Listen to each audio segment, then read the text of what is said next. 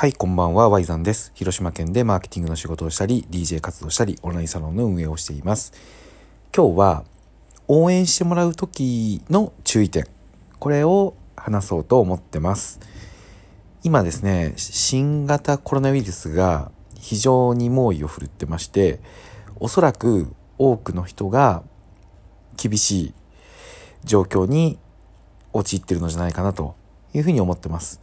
現に僕のところにも相談の、えー、連絡っていうのが結構来ててですね、まあ、飲食店だったりとか、えー、エステ、整体などのこうリラクゼーションみたいな業界だったりとか、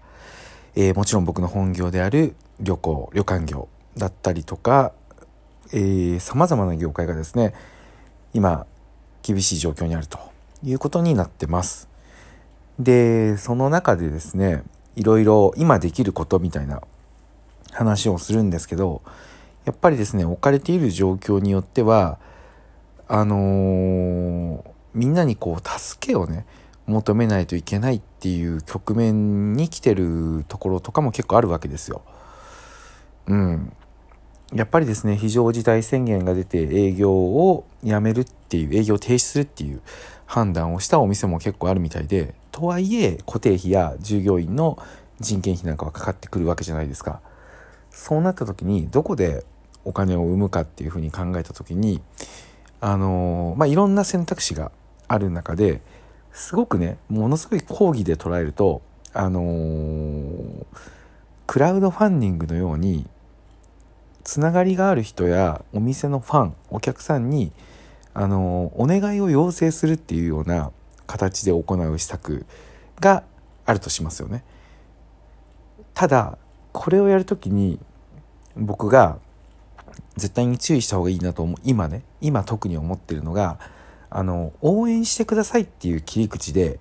えー、タイトル本文を書かないこと、えー、SNS にシェアする時に応援してくださいっていうテイストで、えー、文章を書かないこともうこれに尽きるのかなと思います。というのが確かにクラウドファンディングというのは応援をするという文化であることは間違いないんですけど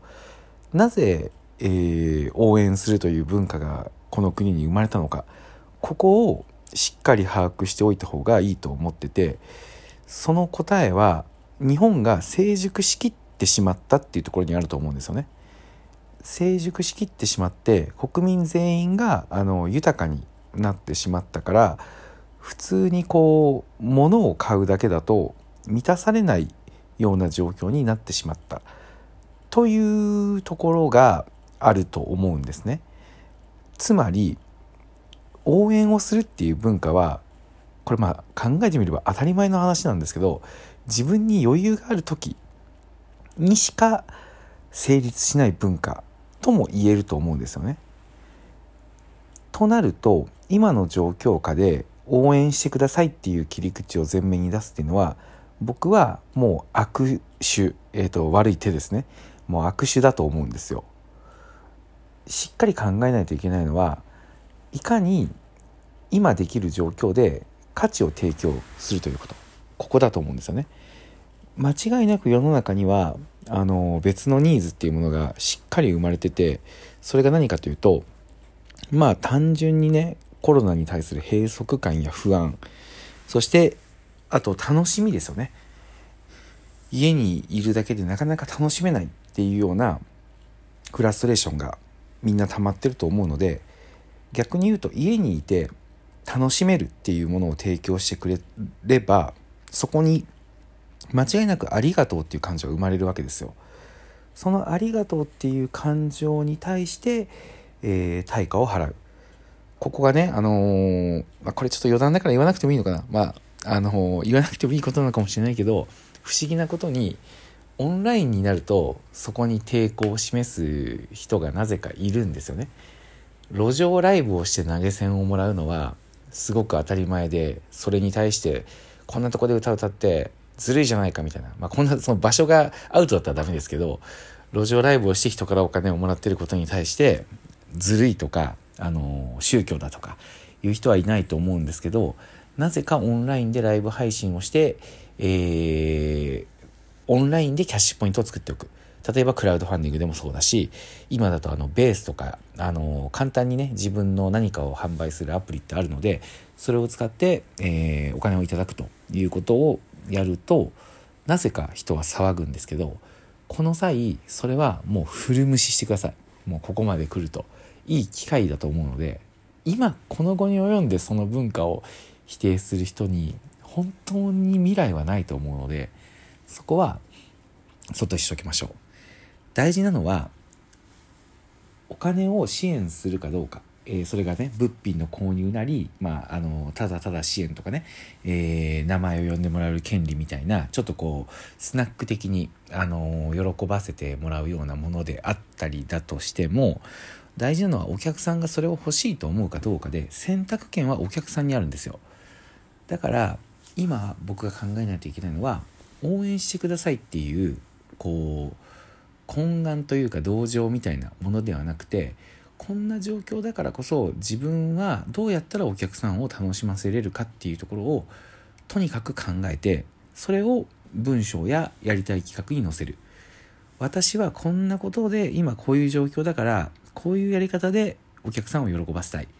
例えば飲食店をやっている人が、えー、飲食店の影響が営業ができなくなってしまったけど